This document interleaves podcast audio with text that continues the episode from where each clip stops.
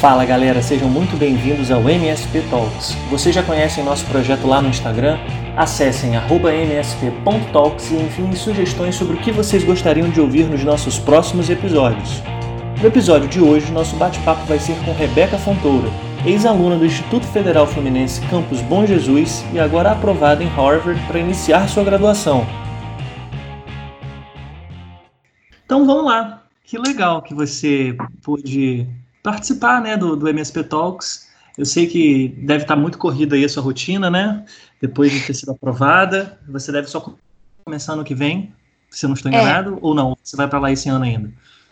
Não, eu vou começar ano que vem. Foi uma decisão que eu fiz esse mês, porque eles vão começar online esse ano. E aí eu uhum. escolhi tirar um gap year para ficar Entendi. aqui no Brasil, terminar os projetos e tal. Entendi. Bom, mas vamos começar do começo então, né? É, eu queria que você contasse um pouquinho da sua trajetória, né? Quer dizer, desde quando você começou no IFE até o momento que você é, recebeu a notícia de que você tinha sido aprovada. Conta pra gente um pouquinho sobre é, qual curso você faz, quanto tempo você já estuda no IFE, por que, que você escolheu o curso que você, que você escolheu e tudo mais. Então, na verdade, minha trajetória de estudar fora começou antes do IFE, na minha escola pública aqui da cidade. Mas, assim, eu descobri sobre estudar fora com o BMAP. Uhum. E eu sabia que todos os alunos da minha cidade queriam ir para o IFE, porque, assim, tinha um curso de exatas na época. Eu adorava exatas, eu pensava em matemática. E, uhum. além disso, tinham várias atividades que eu poderia fazer, assim, de extensão, é, projeto Jovens Talentos que eu acabei participando no futuro. Mas, enfim, na época a minha lógica foi pegar o curso mais exatas possível. E aí eu acabei fazendo informática, e assim, não me arrependo em nenhum momento, por mais que eu seja de humanas hoje em dia. Mas eu fiz informática, eu me formei ano passado, né? E aí, nesses três anos, eu fui desde Grêmio Estudantil, jornal, até tocar violino e violoncelo, fazer Olimpíada. Que legal, assim, que legal. O me deu muitas oportunidades de, de atividades e de viagens que eu nunca poderia imaginar. E você, e você fez eh, o técnico em informática, foi isso? Foi. Em, em Bom Jesus. Integrado informática. Sim, Bom Jesus. No campo Bom Jesus, certo. E aí depois que você terminou é, ou durante o seu curso de informática, você achou que informática não era o que você queria, né? É, assim, eu sempre soube que eu não queria ser programador ou nada do tipo, mas eu sabia que seria uma habilidade que ia me ajudar, sabe? Eu acho uhum. que a uhum. lógica nunca é ruim para ninguém, mesmo se você for um pintor, sabe? E eu uhum. gostava, eu gostava de fazer isso. Eu ainda quero estudar sobre isso, mas eu não vejo a minha carreira assim como fazendo uma coisa só, sabe? Eu quero aprender sobre tudo e no fim fazer uhum. a minha decisão. É, interessante, né? E assim, e como é que foi o seu primeiro contato com o inglês? Você começou a aprender inglês desde pequena? Teve incentivo dos seus pais? Ou foi uma coisa que você colocou na sua cabeça que era importante? Ou teve alguma influência de, de amigos e falou assim: não, eu preciso estudar isso porque eu sei que esse negócio vai abrir portas lá no futuro? Bom, na verdade é uma história engraçada, porque minha mãe tinha me colocado num curso de inglês que ela tinha desconto quando eu tinha nove anos. E uhum. eu fiquei uhum. três meses até eu ter uma experiência traumática que um adolescente lá me chamou no canto, pediu para falar um negócio, saiu tudo embolado e eu saí de lá chorando. Mas assim, essa experiência traumática me fez querer aprender inglês sozinha. Eu tipo emburrei e falei, não, agora eu vou mostrar para eles. E, e você sempre gostou aí... de inglês então, né? É, assim, eu queria entender, assim, eu gostava muito de filmes diferentes que às vezes eu não achava legendado, e eu queria entender o que estava uhum. escrito, eu queria ter mais facilidade. Aí quando eu tive, quando eu fiz 11 anos, eu me cadastrei no Duolingo. Não tinha muita coisa para fazer na época, eu passava todo dia lá, era tipo um joguinho para mim. Uhum. Aí com o tempo eu comecei a pegar filmes, é, livros, tudo mais assim. E aí eu consegui tirar uma nota muito boa no TOEFL, né, que é o teste uhum. de proficiência, sem nunca ter feito curso nem nada. Pô, que bacana, hein? E, e, você, assim, então o único estudo, vamos dizer assim, que não é nem formal, né? Porque não, a gente não pode chamar Duolingo de, de curso formal, né? Então você não teve. É, é, nenhum curso, nenhum estudo formal de inglês. Você estudou por você mesma, auxílio de ferramentas da internet e fez o TOEFL depois, né? Sim, exatamente. Eu acho que, assim, ajudou porque eu gostava muito de aprender línguas diferentes. O meu guarda-roupa eu enchi de post-it. Cada post tinha a palavra com a tradução. Bacana, e aí eu procurava bacana. amigos para falar inglês, tudo mais. E é, uhum. é, assim, o único ensino formal, digamos, foi quando eu estava no IF. Eu tinha professores muito bons de inglês lá, isso ajudou também. Uhum. Mas aí só durante o técnico também, né? No ensino médio é. e no técnico, né? É. E assim, explica, explica pra galera o que, que é o TOEFL, né? Você comentou que é uma prova de proficiência que, enfim, algumas, a maioria das universidades lá fora, principalmente dos Estados Unidos, Canadá, Austrália, elas, elas requisitam isso, elas pedem para que a gente faça esse tipo de prova, né? Para que se a gente quiser estudar lá. Como é que foi a prova para você? Se você achou difícil, você, enfim, como é que foi o pagamento? Porque 215 dólares não é é, não, é não é fácil de encontrar, né? Como é que foi isso? Bom, eu tive muita sorte porque eu participei do PrEP Estudar Fora, que é um programa de mentoria que, além de, de te ajudar com todos os aspectos da application, essays, é, estudo para a prova, eles têm um auxílio financeiro. Uhum. Então, eu não precisei pagar o TOEFL. Eu Pô, fiz em São Paulo. É, eu tinha Muito família, bom. eu tenho família lá em São Paulo, eu fiz lá. Então, assim, é difícil, não vou mentir. Assim, até eu que Tava falando inglês há sete anos na época, achei difícil. Mas não é nem difícil porque é difícil entender o que está escrito, é porque é muito rápido. E você uhum. tá numa sala assim com mais umas 20 pessoas. Então, por exemplo, na parte do speaking, tá todo mundo falando ao mesmo tempo em volta de você. Sim. E você tem que se concentrar ali na sua prova. Isso foi é o que eu tive mais dificuldade. Mas se você e... souber, assim, vai refletir na sua prova se você vai tirar uma nota boa. Entendi. E o TOEFL, assim, ele é dividido em quatro partes, né? Você primeiro começa com a parte de reading, depois vem o listening, depois você tem um pequeno intervalo, e aí é. tem o seu speaking e o writing. Qual dessas aí você, você achou mais difícil? Geralmente as pessoas falam speaking, né? Eu não sei se é o seu caso também. Eu também achei, mas no final acabei tirando a nota maior no speaking. Eu, ah, é? eu tava tão nervosa que foi o que eu mais estudei. E, é... quanto é que você tirou no, no, no total? Vale 120, né? É, eu tirei 106. Uhum. Eu fiquei muito feliz porque o TOEFL não é uma nota tipo, se você tirar mais, tem mais chance de você ser aceito. A partir de certa nota você já é considerado fluente, que é a partir de 105. Uhum. Então foi assim, bem, bem que na bom, trave. Né? Então, assim, você teve a sua melhor, melhor performance no speaking, né? Você tirou quanto no speaking? 28. 28 de 30, né? E depois. É. E, de, e aí depois quais, quais foram as outras notas? Eu não lembro exatamente, mas eu acho que o listening foi 27. Uhum. E o pior foi. Não, o pior foi listening, desculpa. Eu só lembro em ordem, assim. O melhor foi speaking, o segundo foi reading, terceiro uhum. writing e o último foi listening. E o último foi listening, né? Quer dizer, qual, quanto, assim, há quanto tempo que você já fez a prova? Porque ela vale por dois anos, né? É. Eu fiz em julho de 2019. Julho então, de 2019, assim, é. Tem mais ou menos um ano, né? Isso. Tem exatamente um ano. Que legal. E você, através desse curso preparatório, foi aí que você é, soube da oportunidade de estudar em Harvard? Você conheceu melhor o processo seletivo, enfim. Como é que você soube é, do processo seletivo? Quais documentos que você tinha que mandar? Quais eram os prazos? Bom, eu tive sorte porque eu descobri muito cedo. Quando eu estava na UBMAP, a gente uhum. ia na premiação, que era aqui no Rio, e eles passavam um documentário pra gente com história de ex-medalhistas, e a última história era da Tabata Amaral. E aí ela, uhum. era ela mostrando o dia a dia de Harvard, é, ela conversando com a roommate dela, que era indiana, e ela passeando pelo campus, assim. Eu achei aquilo tão surreal, principalmente porque é gente de todo mundo, assim, são os melhores de sua classe do mundo inteiro. Então uhum. imagina como deve ser o ambiente. E aí eu fiquei muito apaixonada com, com aquela possibilidade. E quando eu cheguei, como eu já sabia inglês, foi mais fácil eu procurar, procurar em sites americanos para saber como é que era o processo. Uhum. E aí eu tava nos. Pode falar. Não, então, eu só queria, eu desculpa te interromper, eu queria entender se você assim teve alguma mentoria para isso ou se você foi na cara e na coragem, procurou, viu que tinha que fazer o TOEFL, viu que tinha que, é, não sei se eles se eles pedem o SAT, né? É. E pedem também, né? Eu eu estava no sétimo ano quando eu descobri essa oportunidade, então eu já comecei a melhorar minhas notas. E aí eu uhum. descobri também que tinha umas mentorias. Eu acho que se eu não tivesse descobrido sobre tudo isso tão cedo, teria sido mais difícil. Mas aí no segundo ano do ensino médio, no finalzinho do segundo ano, eu apliquei para três mentorias que eu sabia uhum. que eram de graça, que é o PrEP Estudar Fora, que é mais famoso, o Brasa Pré e uhum. oportunidades acadêmicas. Eu acabei não conseguindo oportunidades acadêmicas porque a minha renda não não dava lá. Mas aí nos outros dois eu passei. Então eu fui acompanhada por dois programas de mentoria. Aí no PrEP eu tinha um mentor de Harvard, o que só aumentou uhum. minha vontade de ir para lá. Que e legal. No né? Brasa Pré eu tinha uma mentora de uma faculdade na Filadélfia. Foi bem legal. Muito legal. E assim, do momento que você começou a aplicar até o momento que você teve a sua carta de aceite, quanto tempo se passou? É um ano, um ano e meio?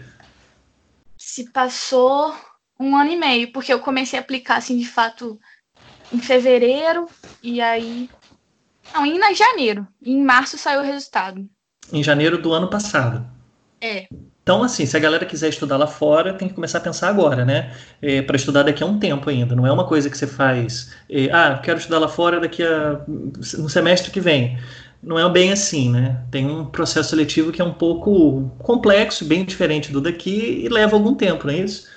Bom, é possível. Se você estiver no começo do terceiro ano agora e decidir aplicar, vai depender se você já fez coisas no resto do ensino médio, sabe? Atividades, uhum. tem boas notas eu, como eu sabia bem, bem desde cedo, eu fui meio que moldando o perfil, né, durante esses quatro anos, desde o nono ano, para ser compatível com o application que eu queria mandar. Mas Entendi. depende, se você já tiver um perfil bom, dá para aplicar no terceiro ano, só que vai ser bem mais corrido.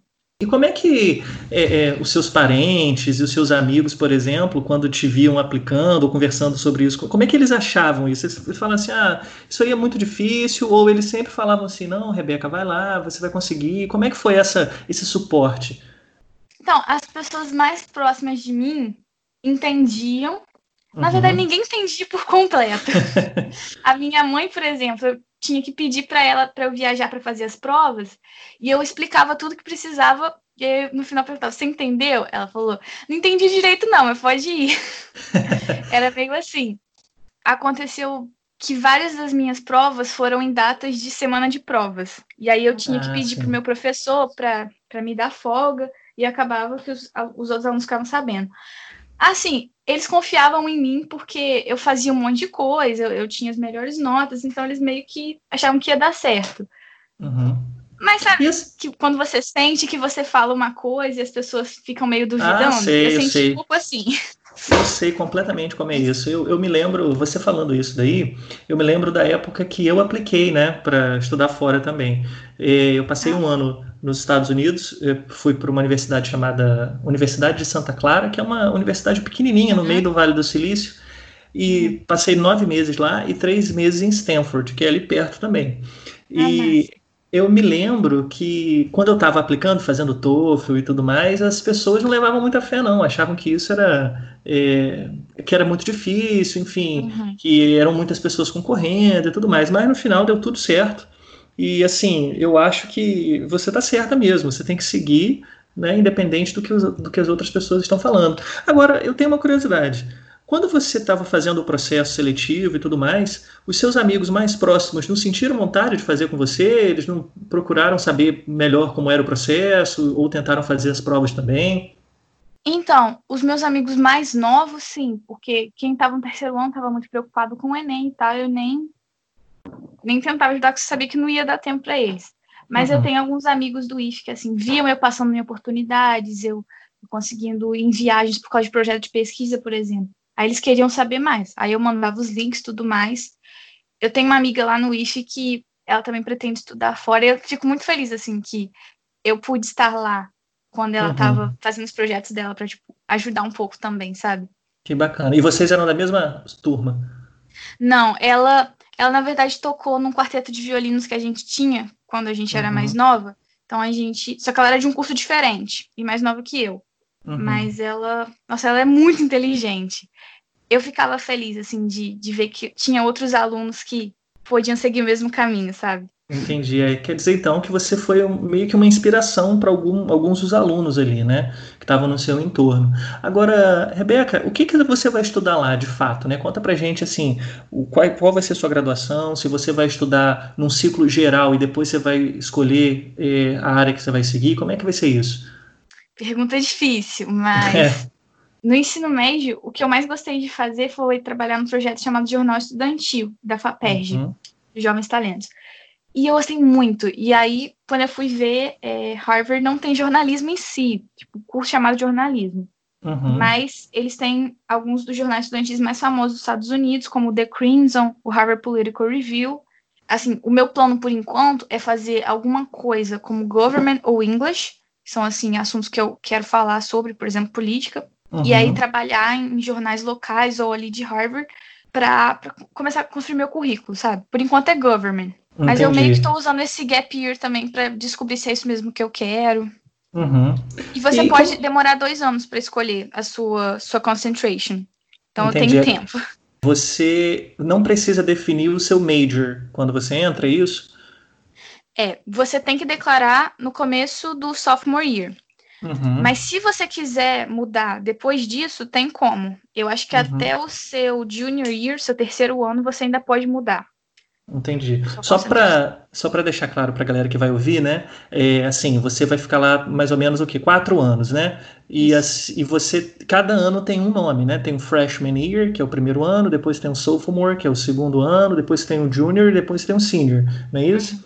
Uhum. E aí você tem é, de um a dois anos para poder definir o que, que você vai o que, que você vai seguir depois. E enquanto é, esse tempo está passando, o que, que você estuda lá? O que, que você é, precisa como requisito para poder cumprir essa carga horária? Você precisa fazer algumas disciplinas obrigatórias ou você é completamente livre para escolher o que você quiser e depois você define é, de acordo com as suas preferências? A única class, a única aula obrigatória de Harvard é a Expos 20. Então você faz um teste de nivelamento para eles saberem qual o seu nível de escrita acadêmica. Uhum. É, no caso, eu teria feito esse ano se eu não tivesse pedido gap year, então eu vou fazer ano que vem. Você uhum. faz esse teste e aí você ou é classificado como Expos 10, que é o mais básico, ou Expos 20. Uhum. esse Agora... é o única, único requisito. Fora isso, eu posso escolher o que eu quiser nos quatro anos. Aí, quando eu escolher minha concentration, eu tenho que fazer os requirements dela. Entendi, entendi. E assim, como é que funciona esse gap year que você está falando? É como se fosse o trancamento da matrícula? Como é que é isso? Então, tem dois tipos de trancamento, digamos assim, nos Estados Unidos. Tem como você defer. Defer quer uhum. dizer que uhum. você passou na universidade, mas você escolhe entrar na, no outro ano. Uhum. E quando você estiver estudando na universidade também, você pode tirar uma leave of absence, que quer dizer que você tranca um semestre ou um ano. Uhum. E aí, assim, tem tem políticas específicas para cada uma desses, desses trancamentos dentro da universidade. Aí eu escolhi defer porque para os internacionais a gente não vai poder ir esse ano para Harvard, eles já publicaram essa notícia. Por conta eu, da pandemia, né? Por conta da pandemia. Só que vão ter outros alunos que vão poder ir, que são os, que são os americanos. E aí, uhum. assim, se fosse todo mundo online, eu acho que até seria um pouco melhor para mim, porque todo mundo estaria no mesmo barco. Mas eu acho que eu teria um pouco de dificuldade de socializar uhum. com a uhum. minha classe, com alguns estando lá juntos nos Estados Unidos e eu aqui, sabe? Então eu escolhi trancar. Eu sei que eu vou estar mais velha, mas. Não, mas. eu acho que é melhor. Eu quero muito eu aproveitar acho... o primeiro ano, sabe? Entendi, não, com certeza. Eu acho que você fez uma escolha acertada mesmo, né? Assim, independente de, assim, um ano a mais, um ano a menos, isso não faz muita diferença lá na frente, não. Eu me lembro que quando eu fui é, para fora, as pessoas, algumas pessoas criticavam porque achavam que eu ia perder tempo, entre aspas, né? É, ah, você vai se formar um ano depois e tal. E assim, é, a gente que faz universidade federal, né, enfim, uhum. instituição federal, a gente não precisa ficar muito preocupado com isso, porque vira e mexe tem uma greve ou tem alguma paralisação que, independente da nossa vontade, já vai atrasar o nosso período letivo, né? Então, assim, eu não vejo como é, perda de tempo de maneira alguma. Eu acho que fez uma escolha muito acertada até, né? Porque você vai aproveitar é, tudo, né? Como se tivesse de fato, é, vamos dizer assim, tudo normal, né? Você vai começar um ano presencial e, e, vai acompanhar as pessoas que vão entrar já em 2021 também. Acho que foi uma boa escolha. O que, que você espera de lá? Porque a gente ouve muito falar, né? Às vezes a gente pode ter uma imagem é, na nossa cabeça ou que a gente ouve falar através de outras pessoas e quando chega lá é mais do que a gente pensa ou é menos do que a gente pensa? O que, que você acha que você vai encontrar lá? Olha, eu acho que vai ser mais do que eu posso esperar, porque no meu caso eu nunca nem saí do Brasil, nunca fui Ai. num ambiente desse, nunca fui nem em muitas Olha. universidades aqui no Brasil em si. Então eu acho assim, do que eu já ouvi de outros alunos, eu sei que eu vou ter um pouco de dificuldade com assim comparação, porque pensa, é todo mundo o melhor aluno de sua sala e tá todo mundo uhum. junto ali em Harvard, né? Não tem ninguém que, que não é extremamente extraordinário e incrível. Então, mas isso eu acho que vai ser bom também, porque eu, eu quero parar com essa obsessão por ser a primeira da classe, etc., que eu infelizmente tive que ter no IF para poder ter notas boas para aplicar.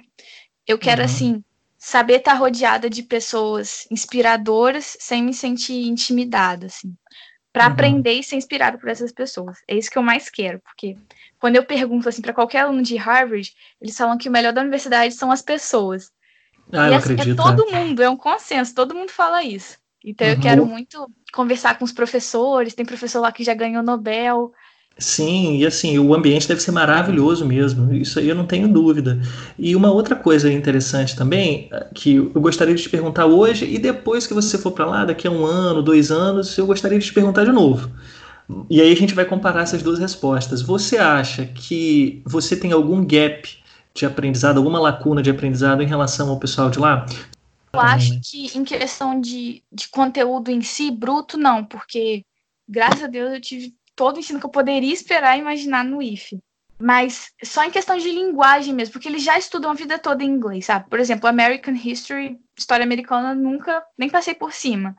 Uhum. E os americanos lá já estudaram isso a vida toda, então talvez eu não pegue algumas referências nas aulas, mas isso nada que uma, uma aula online não ajude. Eu faço essa pergunta porque quando eu fui também, eu pensei assim, bom, como é que, como é que eu vou ficar, como é que eu vou me, me me inserir nesse, nesse contexto, né, vindo do Brasil e tal. Eu não sei se na, na engenharia daqui dos Estados Unidos ou de lá dos Estados Unidos é, eles já vão estar na frente ou não. E eu percebi o seguinte, Rebeca, que a gente é, é bem preparado aqui no Brasil, entendeu? A uhum. graduação aqui das, das instituições públicas federais são, são, são bem fortes assim em comparação ao que eu vi lá. E curiosamente, é, não existe esse gap não tá? E eu às vezes acho até que muitas das vezes que eu que eu tive algumas situações de trabalhos em grupo e, enfim, grupos de estudo também, eu percebi que o, que o nosso nível, não só meu, mas de outros brasileiros, era tão bom quanto, quanto as pessoas lá de fora e até melhor em alguns momentos, né? Então, assim, isso é uma coisa que, eu, que você realmente não deve se preocupar agora, que eu acho também que quando você for para lá você vai ver as melhores coisas, né? Quer dizer, você vai saber exatamente o, o que estudar e como estudar, e você vai ter muita, eh, muita gente te ajudando. Eh, você, não sei no IF de Bom Jesus, né? Que foi onde você estudou. Mas lá fora existe o conceito de office hours, né? Você já deve ter ouvido falar disso, onde uhum. os professores delimita um tempo, independente da, da, da, aula ou não, né, de você ter aula com ele ou não, naquela semana, para você poder tirar dúvidas. Né? Então, esse contato com o professor é muito mais próximo do que o contato que a gente tem aqui. Bom, falei muito agora, né? Mas não, isso foi lá. muito bom de ouvir, foi reconfortante saber disso, de uma pessoa que já estudou fora. Como que você soube, né, que tinha é, sido admitida? Como é que foi a sua reação quando você soube que tinha passado em Harvard, como é que foi a reação da sua família, né? E como é que foi a reação dos seus amigos? Conta pra gente como é que foi isso. Bom, foi uma história meio louca. O vídeo de eu sendo admitida tá até aí na internet, mas é um vídeo de péssima qualidade. Por quê? Porque no dia, uma hora antes de sair o resultado, o resultado das, das Ivy League sai sete horas no horário deles, oito horas aqui. Aí uhum. quando deu sete horas aqui, a luz acabou. Eu não consegui acreditar naquilo. E aí eu tava com, sei lá, 15% de bateria no celular, eu roteei minha internet no notebook, porque eu queria ver no uhum. notebook, assim, tradicional. E aí fiquei nervosa esperando até dar 8 horas. Aí, quando deu 8 horas, de praxe, a internet estava horrível. Eu tentando entrar, coloquei o celular para gravar. E eu decidi ver Harvard primeiro. Eu fiquei a semana toda pensando qual universidade eu ia abrir primeiro nesse dia. Porque uhum. Porque eu Você tinha aplicado para outras, então? Sim, apliquei para 14. Pra... Ah, você, pode, você lembra das 14? Eu apliquei para Harvard, Stanford, Columbia, Tufts, Wellesley. É... Mas o que? Nossa, é difícil de lembrar. Hum... Northwestern, tinha esquecido. Uhum. E vai ser uhum. difícil ver todas. Northwestern Qatar, um, Green More, nossa, você aplicou para fora. E o Chicago e mais quatro. Não vou lembrar as outras quatro. E, e as, as, aplicações elas são pagas, né? Quer dizer, muitas vezes você tem uma taxa e tal. Você conseguiu isenção dessas taxas ou você foi pagando uma por uma? Eu consegui isenção de outra taxa. É, foi a taxa de envio, eu consegui isenção, mas tinham outras taxas. E aí o meu diretor, que foi considerado counselor, eu pedi para ele ser meu counselor, ele assinou uma coisa lá, um formulário, e eu consegui isenção. Foi isenção, acho que na taxa para mandar o SAT. Acho que foi essa. Uhum. Entendi. E o TOEFL você teve que mandar pagando ainda, né? Se não me engano, são 19 dólares. É, teve algumas universidades que, tipo, a bolsa do PrEP é limitada, a bolsa que eu ganhei. Então uhum. já tinha acabado minha bolsa e eu paguei algumas do meu bolso, no caso do bolso da minha mãe. mas valeu a pena depois que eu acabei passando. Tá, mas voltando então para sua reação, porque eu cortei. Aí você pegou uhum. seu notebook, ligou lá, roteou a internet do celular, quase faltou luz, e aí? Bom, faltou luz, tava esperando, aí eu fui abrir Harvard primeiro. Aí, aí quando eu abri, eu já tava suando frio, rindo e chorando ao mesmo tempo. E aí quando abriu, eu só vi a palavra congratulations. E aí eu ah, nem continuei ler, eu comecei a pular, a gritar. Nossa, dava para ouvir do outro lado da cidade. Eu juro para você, eu nunca gritei tanto. E aí meus pais vieram e eles ficaram tão emocionados quanto eu, porque a gente falou muito de como seria esse momento, sabe?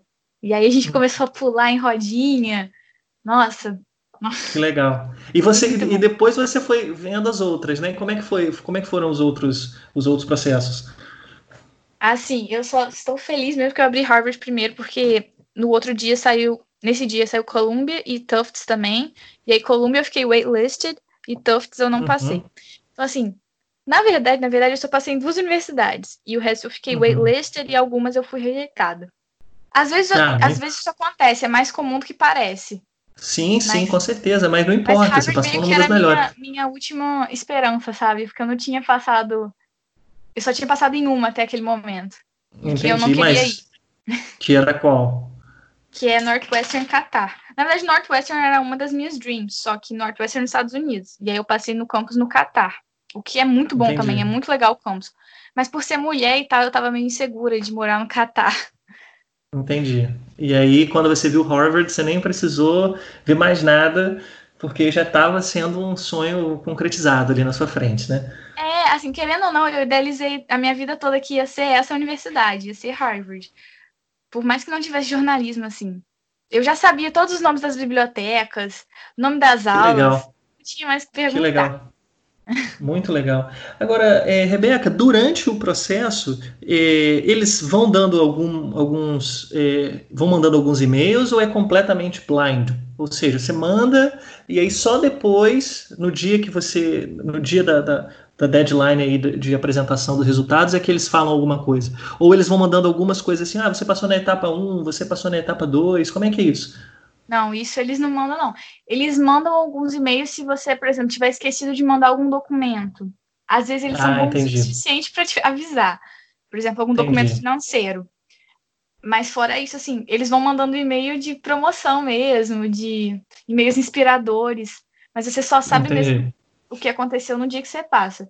Mas mesmo assim, Nossa. é meio cego o processo, porque às vezes você passa numa universidade muito boa igual eu, e você é rejeitado numa faculdade que você achou que ia conseguir passar, e eles não dão feedback nenhum, sabe? É você só sim que... ou não, e, tá, e é. aí. Ou talvez, que é mais é, sim ou não, tá... É, nossa, deve ser. Enfim, aí sua família se emocionou com você e tal, e no dia seguinte você foi pro IF, foi isso? Não, eu já tinha terminado. No caso, foi em março isso. Foi dia ah, 26 entendi. Março. E aí, quando você pegou o telefone e ligou para seus amigos, eles acreditaram ou eles falaram assim, pô, você tá de brincadeira, não é possível? Não, então, hum, eu tinha mandado no grupo do PrEP que eu passei. Então, na mesma hora, acho que dois minutos depois, eu recebi uma notificação no Facebook. Tem um grupo no Facebook, não sei se você conhece, o Biscuit, que é um grupo para alunos que querem Não, não conheço. Ou alunos lá de fora. E aí eles tinham me marcado, assim. Eu só tinha falado com uma pessoa do PrEP. Na mesma hora me marcaram no post de, de pessoas que passaram em Harvard brasileiros. Nossa, e... E, e mais alguém passou desse grupo? Então, aqui do Brasil foram cinco brasileiros. Agora eu uhum. conheço eles, mas eu fui a única de escola pública. Então uhum. eu fiquei assim, mind blowing. É muito mind blowing isso. Sabe? É, com certeza, com certeza. Foi Jesus, no meio do nada. É. Até eu não acredito quando eu falo. é, é, assim mesmo, né? Quer dizer, você, em um ano você está estudando no, no, meio do nada, como você falou, e no outro ano você vai estudar numa das instituições mais famosas do mundo, né? É. E é assim mesmo, Rebeca. Eu, é, assim, conversando com você, eu me lembro muito da minha trajetória também, que tem muito, muito a ver com isso, né? Obviamente eu não passei para o bacharelado completo, né? Para fazer toda a graduação lá fora mas é, esse, assim que eu voltei de lá, é, eu queria continuar é, é, tentando outras oportunidades, né? Então, assim, eu fui fazer depois o meu, meu TCC lá fora, na Alemanha, aí o meu mestrado eu fiz parcialmente no, no Centro Aeroespacial Alemão. Tudo aconteceu quando eu tive essa oportunidade lá fora. Eu tenho certeza que você vai ter a mesma experiência, né? E, e, e digo mais, você fazendo uma graduação lá, é muito provável que você continue lá até, até onde você quiser, entendeu? Assim, fazendo mestrado, doutorado. É, se você nunca mais quiser voltar para o Brasil, tá tudo certo. Não sei se a sua família vai gostar muito, né? Mas. Não, eu é... queria, eu até já conversei com eles que eu queria fazer J-School, Journalism School. Uhum. Em Colômbia tem uma e é um sonho também, mas isso é mais para frente para pensar. Mas eu queria muito ficar nos Estados Unidos mesmo. É, sim, com certeza. Tem muitas oportunidades lá, né? Não só profissionais, mas experiências pessoais que você vai ter também, né?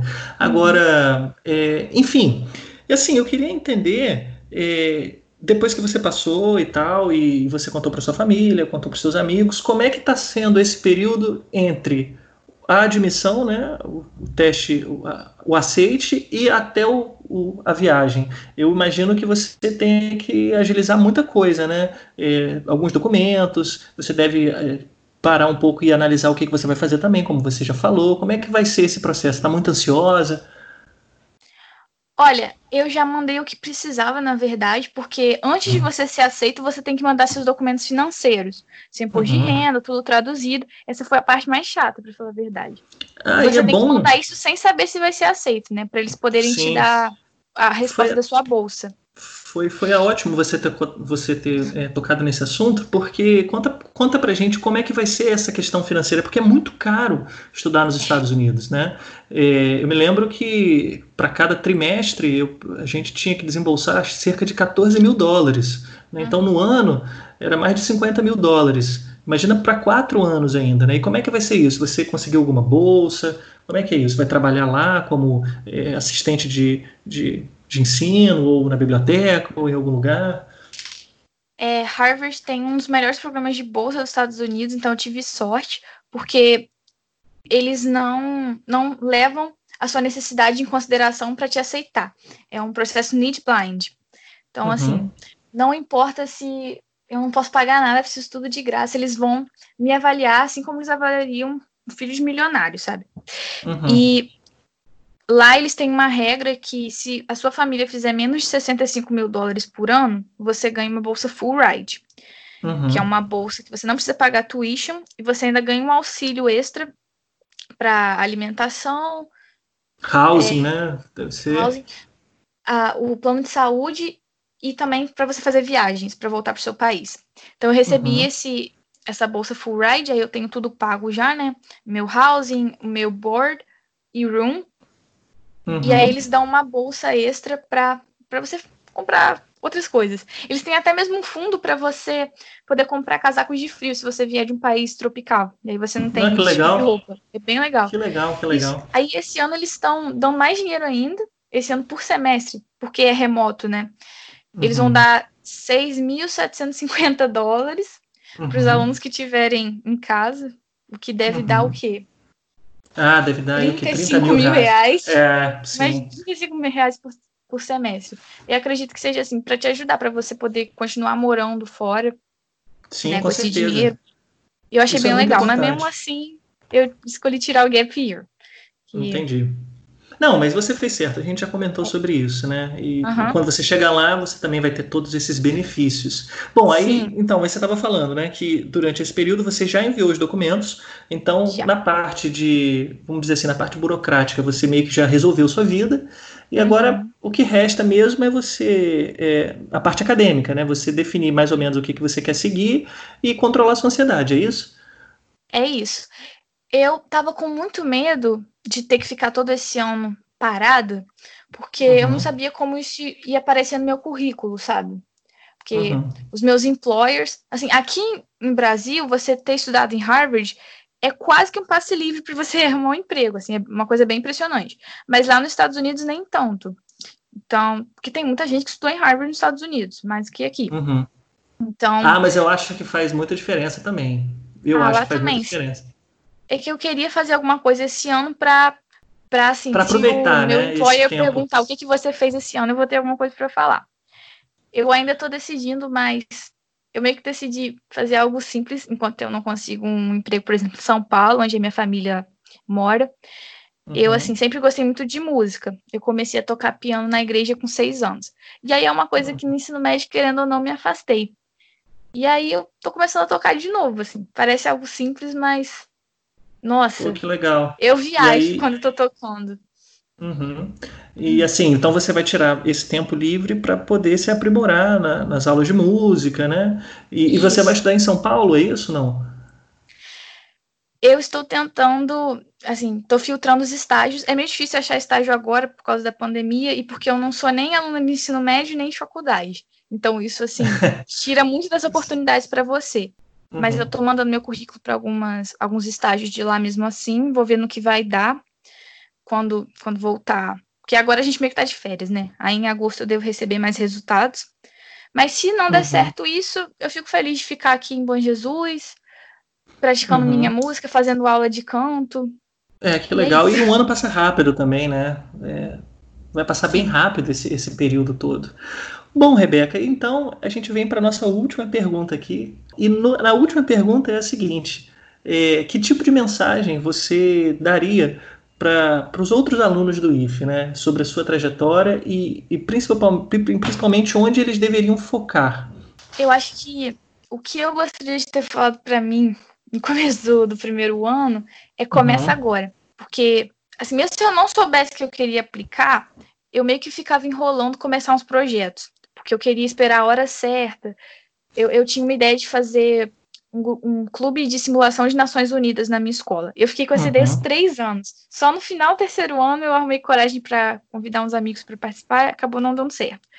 Mas eu sempre tive essa ideia, sabe? E poderia ter ajudado minha application, poderia ter, aceita, ter sido aceita em até mais universidades se eu tivesse começado um clube na minha escola e tal. Então a minha dica é comece agora, assim. Não importa se você não sabe onde isso vai te levar, não faz mal, tipo, não, você não vai perder nada tentando Sim. tirar notas boas e fazendo uhum. atividades, uhum. sendo ativo na sua comunidade, você não vai perder nada. Então é, uhum. é isso. Comece então, agora. Comece agora, né? E assim, você acha que, que você gostaria de ter escutado isso eh, de algum professor ou, sei lá, ter tido alguma influência eh, que te falasse isso, né? Olha, começa logo aqui no primeiro ano a, a estudar, a focar nas matérias, a tirar notas boas, a fazer eh, estágios de pesquisa, de extensão, e, e você vê que os alunos, assim, pelo menos as pessoas que estão ao seu redor, é, onde você, você acha que elas deveriam focar agora, né? Se elas tivessem, se elas tivessem querendo ir para fora, você acha que elas deveriam focar no inglês, no, no aprendizado de inglês, ou talvez focar nas, nas, nas lacunas que elas têm mesmo na, nas, nas questões acadêmicas, né? Nas, nas áreas acadêmicas? O que, que você acha que seria o primeiro passo, né? Você falou, comece agora, mas qual o primeiro passo que você daria? Olha, eu tentava muito a, meio que fazer o design perfeito das minhas atividades, assim. Eu queria que todas as atividades mostrassem quem eu era, só que eu não sabia quem eu era. Então eu perdia uhum. muito tempo fazendo isso, né? E acabava não fazendo atividade nenhuma. O meu primeiro ano foi assim, eu só fazia duas atividades. Depois que eu meio que deixei isso para lá e só fazia o que eu queria, isso foi melhorando. Porque se você está fazendo o que você quer, mesmo que não tenha muito a ver com o que você quer fazer no futuro, você vai ter história para contar.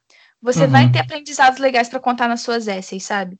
Então, uhum. eu diria, principalmente por causa da pandemia, que agora tem algumas universidades que estão indo test optional, quer dizer que você não precisa mandar o SAT. Até uhum. Harvard está assim. Embora, assim, se você mandar o SAT não é ruim, é uma coisa boa. Uhum. Mas eu acho que eles vão focar menos no acadêmico e mais nas extracurriculares. Então, faz o que você gosta. Mesmo na pandemia, porque a uhum. pandemia abriu portas também, tem várias atividades relacionadas a isso, ao Covid, a, a contabilidade, ah, na legal. sua cidade, por exemplo. Então, então, foca nisso. Faz coisa, faz coisa, porque melhorar o seu inglês, estudar para o TOEFL, você vai ter tempo no terceiro uhum. ano. E é legal você falar isso, porque às vezes a gente fica muito concentrado na, na escola mesmo, né? E esquece das coisas extracurriculares, que não necessariamente a gente consegue dentro da sala de aula, né? E isso é muito importante mesmo. É, bom, muito obrigado pelo seu, pelo seu tempo, né? Pelo papo que a gente bateu aqui. Sei que foi bem rápido, mas é, a gente vai ter outras oportunidades também. Assim que você estiver mais perto de ir para lá, eu queria te convidar de novo para saber as, as, as, informações atualizadas, né? O que, que você, é, se você já se decidiu ou não, no que você vai fazer lá, como é que tá a sua, como é que vai, vai virar a sua rotina um pouco antes de ir, e quando você estiver lá, claramente, né? Eu também é, gostaria de te convidar para bater mais um papo, tá bom, Rebeca? Ah, claro, adoraria. Eu gostei muito de conversar com você. Não sabia que você tinha estudado fora. Muito bacana. Nossa, que eu puder fazer para contribuir com o projeto, eu vou fazer. É muito bacana mesmo o que você está fazendo. Muito obrigado, Rebeca. A gente vai se falando então, hein? Se cuida tá aí. Tchau, tchau. Tchau, tchau.